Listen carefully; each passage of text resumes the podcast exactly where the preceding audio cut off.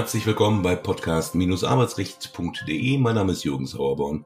Ich bin Rechtsanwalt, Fachanwalt für Arbeitsrecht und Medizinrecht in Wesseling bei Köln und heiße herzlich willkommen auf der anderen Seite den Thorsten Blaufelder, ebenfalls Fachanwalt für Arbeitsrecht, Wirtschaftsmediator und so vieles andere. Hallo Thorsten.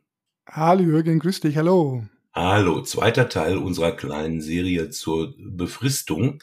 Ja. Weil wir die an einem Tag aufgenommen haben aufgrund meiner Reibeisenstimme, dass ich dir das fällt. Vielleicht nur ein einführender Satz. Wir hatten uns ja ähm, schon so in die Grundbedingungen der Befristung, der kalendermäßigen oder der Zweckbefristung eingefunden.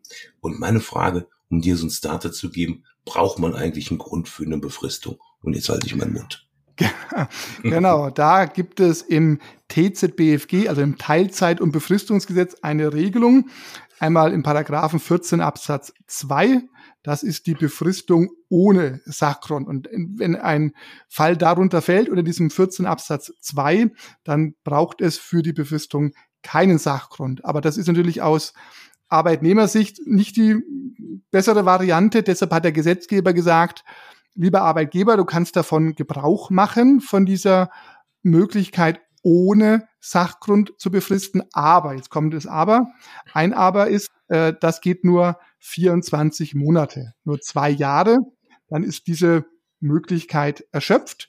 Aber in diesen 24 Monaten kann ich insgesamt vier Verträge abschließen. Also das Gesetz spricht von drei Verlängerungen, wobei da die, Zaut, die Zeitdauer jetzt nicht gleichmäßig sein muss. Natürlich kann ich sagen, sechs Monate, sechs Monate, sechs Monate, sechs Monate, aber ich kann da auch neun und drei Monate und fünf und sieben Monate machen, aber maximal vier Verträge und ähm, 24 Monate als Gesamtdauer.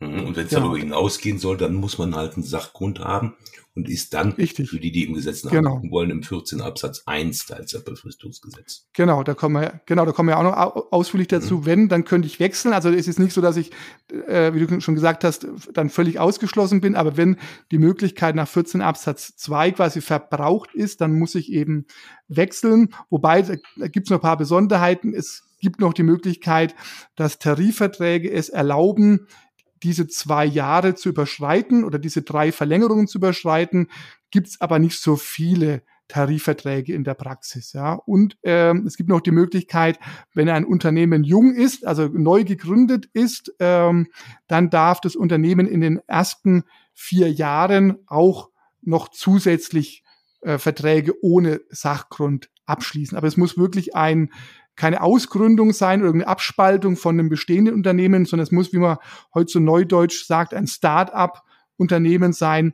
Da darf ich dann ähm, auch über diese zwei Jahre drüber gehen. Aber grundsätzlich kann man sich merken, 14 Absatz 2, 24 Monate, vier Verträge. Mhm. Erzähl ruhig weiter. Ja, mache ich gerne. Und es gibt auch noch eine Ausnahme, aber die, ich glaube, das wissen viele, die ist auch eher ähm, im 14 Absatz 3 ein bisschen versteckt, ein bisschen stiefmütterlich. Es gibt auch noch die Möglichkeit, wenn der Arbeitnehmer, die Arbeitnehmerin 52 Jahre alt ist und schon ähm, mehrere Monate beschäftigungslos ist, genau vier Monate sind es, genau mindestens vier Monate beschäftigungslos ist, dann kann ich mit äh, so einem Bewerber, mit einer Bewerberin auch ähm, einen Vertrag abschließen, der diese zwei Jahre auch überschreitet, dann kann ich sogar einen Vertrag ohne Sachgrund auf fünf Jahre abschließen. Also nochmal deutlich äh, drüber, weil man gesagt hat, ein Arbeitgeber, der einem älteren Bewerber, der in der Arbeitslosigkeit sich befindet, dann eine Chance gibt, äh, nochmal eingestellt zu werden, da darf ich eben auch dann die zwei Jahre überschreiten. Aber das ist einfach nur der Vollständigkeit halber geschuldet. Entscheidend ist eben, dass man sich diesen 14.2 TZBFG merkt mit den 24 Monaten und den vier Verträgen. Ich glaube, das ist schon mal wichtig, dass das ankommt. Alles andere sind Spezialregelungen, die es noch nicht immer im Gesetz äh, gibt, aber diese zwei Jahre und vier Verträge, das, wenn, wenn man das mitnimmt als Botschaft, dann ist es dann schon. Dann hat man zumindest ja, den Grundsatz, genau. Das ist also jetzt der genau. Fall gewesen, äh, komplett ohne einen sachlichen Grund. Dann gibt's aber ja. ja noch, wir hatten ja beim letzten Mal ja über die Zeit- oder Zweckbefristung gesprochen. Ja. Zeit- und Zweckbefristung wären dann eben ein Sachgrund. Und der Arbeitgeber kann natürlich einen Vertrag, äh, eine Befristung auch mit äh, einem Sachgrund abschließen. Genau. Da wären wir dann nicht beim 14.2, dem ehemaligen, sondern beim 14 Absatz 1, TZB, mhm. genau, TZBFG.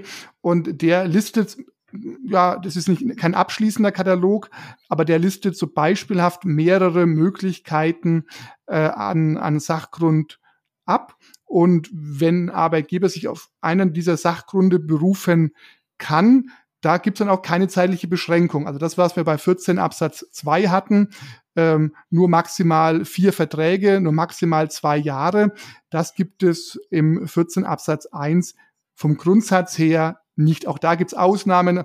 Ähm, die Rechtsprechung äh, möchte verhindern, dass es zu Kettenbefristungen kommt, also dass es einfach rechtsmissbräuchlich verwendet wird von den Arbeitgebern. Aber wenn ein Fall von 14.1 gegeben ist, habe ich jetzt keine zeitliche Beschränkung.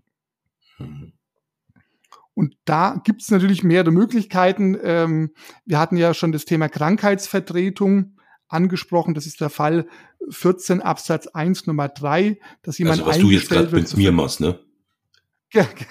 genau, Krankheitsvertretung, genau, oder Mutterschutzvertretung, Elternzeitvertretung, das wäre so der Klassiker, 14 Absatz 1 Nummer 3. Aber was auch sehr gerne in der Praxis genommen wird, ist der 14 Absatz 1 Nummer 1. Das ist die Arbeitsleistung, die nur vorübergehend besteht oder der Bedarf an der Arbeitsleistung nur vorübergehend besteht. Das sind so die typischen Saisonkräfte, die mhm. Spargelstecher, die Erdbeerpflücker. Ja, Erdbeeren wachsen halt nicht das ganze Jahr und ähm, da habe ich ja die Möglichkeit, quasi, wenn ich so einen Saisonbetrieb habe, auf diese Zeitdauer zu befristen und das kann ich aber jedes Jahr machen. Also der, wenn dann der Erdbeerpflücker seinen Job gut gemacht hat, dann kann ich im nächsten Jahr, im übernächsten Jahr und in zehn Jahren auch immer für diese Zeitdauer äh, der Saison auch einen befristeten Vertrag abschließen. Mhm. Ja, okay. Genau. Und so gibt's eben viele andere Verträge, Vertragsmöglichkeiten, Sachgründe, ähm, mit einer Probe, eine Befristung zur Erprobung oder ähm, bei ganz speziellen äh, Eigenarten von Arbeitsverhältnis. Also der Katalog ist schon sehr, sehr umfangreich. Ähm, aber wenn da eben Sachgründe genannt sind, muss der Arbeitgeber die auch wirklich haben. Weil es gibt ja auch die Arbeitgeber, die sagen, Mist, der 14 Absatz 2 ist erschöpft. Das finde ich jetzt aber blöd. Ah, ich habe ja immer gehört, ich kann auf 14 Absatz 1 wechseln und kann dann doch weiter befristen. Hm, aber die passen nicht so richtig, die Gründe, aber ich, ich versuche mal so hinzudrehen. Ja, also im Zweifel, wenn es zum ja, zum Prozess kommt oder wenn es zu, zu einer gerichtlichen Auseinandersetzung kommt, hat der Arbeitgeber die Darlegungs- und Beweislast, dass tatsächlich so ein Sachgrund auch wirklich vorgelegen hat. Ja, also das, uns kommt auch mal vor, dass halt mal so ein Sachgrund nur so ja, behauptet worden ist, ja. ohne Substanz. Genau, und ja. das haut natürlich nicht hin. Also die Gründe müssen dann tatsächlich, äh, weil wenn, der Gesetzgeber sagt, wenn du schon keine zeitliche Befristung hast und eben auch drei, vier, fünf solcher Sachgrundverträge abschließen darfst, dann müssen die Gründe aber auch wirklich vorliegen und nicht irgendwie dahingeschummelt sein, ja. Mhm. Letzten Endes sind aber doch diese befristeten, also mal von, von diesen bestimmten Ausnahmen abgesehen, wo es Sinn macht, die Saisonkräfte beispielsweise oder Schwangerschaftsvertretung, ja. ist es doch im Grunde eine Aushöhlung der Arbeitnehmerrechte, wenn man mal ganz scharf da dran geht. Ja, genau. Deswegen war ja auch schon in den vergangenen Jahren die Politik dran und hat eben sich überlegt, wie können wir die Arbeitnehmerinnen und Arbeitnehmer besser schützen oder vielleicht die Sache mal ein bisschen zu begrenzen. Aber alles, was da sowohl ja, in den letzten Jahren, egal welche, äh, welche Parteien, welche Regierung sich da eben gezeigt hat, äh, die Sachen liegen irgendwo in der Schublade und dümpeln vor sich hin. Also diese Begrenzungen, diese Verschärfungen, sowohl bei diesem 14 Absatz 1 als auch beim Absatz 2, ja, die liegen halt immer noch in der Schublade. Glaub, Aber im Arbeitsministerium hat es ja auch nicht großartig einen Wechsel gegeben. Nee, das, das ist richtig. Genau, da hat es keinen Wechsel gegeben. Und ich glaube, sie sind irgendwo mal in die unterste Schublade gekommen und dann sind noch ein paar andere Sachen draufgepackt worden. Ähm, ich glaube, die ja, sind ein bisschen verschollen gegangen. Also ich mhm. glaube nicht, dass diese Verschärfungen oder Verbesserungen aus Arbeitnehmersicht, dass die jetzt auf absehbare Zeit kommen werden. Also mhm. wir müssen mit dem wahrscheinlich leben, mit den Regelungen, die wir jetzt haben, ja. Auch das wieder ein schönes Schlusswort und wir haben die zehn Minuten erreicht. Wunderbar. Ja. Es gibt ja noch einen dritten Teil. Ich, es gibt, ja, es gibt ja. noch einen dritten Teil, den darfst du auch noch alleine machen. ich schone meine Stimme. In diesem Sinne, Thorsten, vielen Dank ja, und bis zum nächsten dann sagen wir Mal. mal, bis zum Ciao, nächsten ciao. Mal. Mach's Ja, gut. tschüss. tschüss.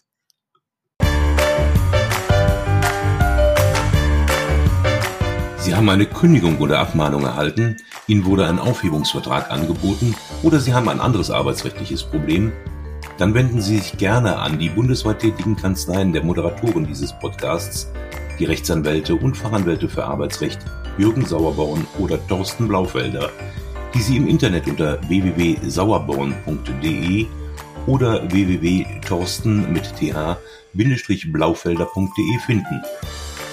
Haben Sie Anregungen, Lob oder Kritik zu dieser Folge des Podcasts, dann schreiben Sie uns eine Mail an redaktion@podcast-arbeitsrecht.de. Wenn Ihnen dieser Podcast gefällt, dann abonnieren Sie uns über die bekannten Podcast-Plattformen und bewerten Sie uns. Wir wünschen Ihnen einen angenehmen Arbeitstag.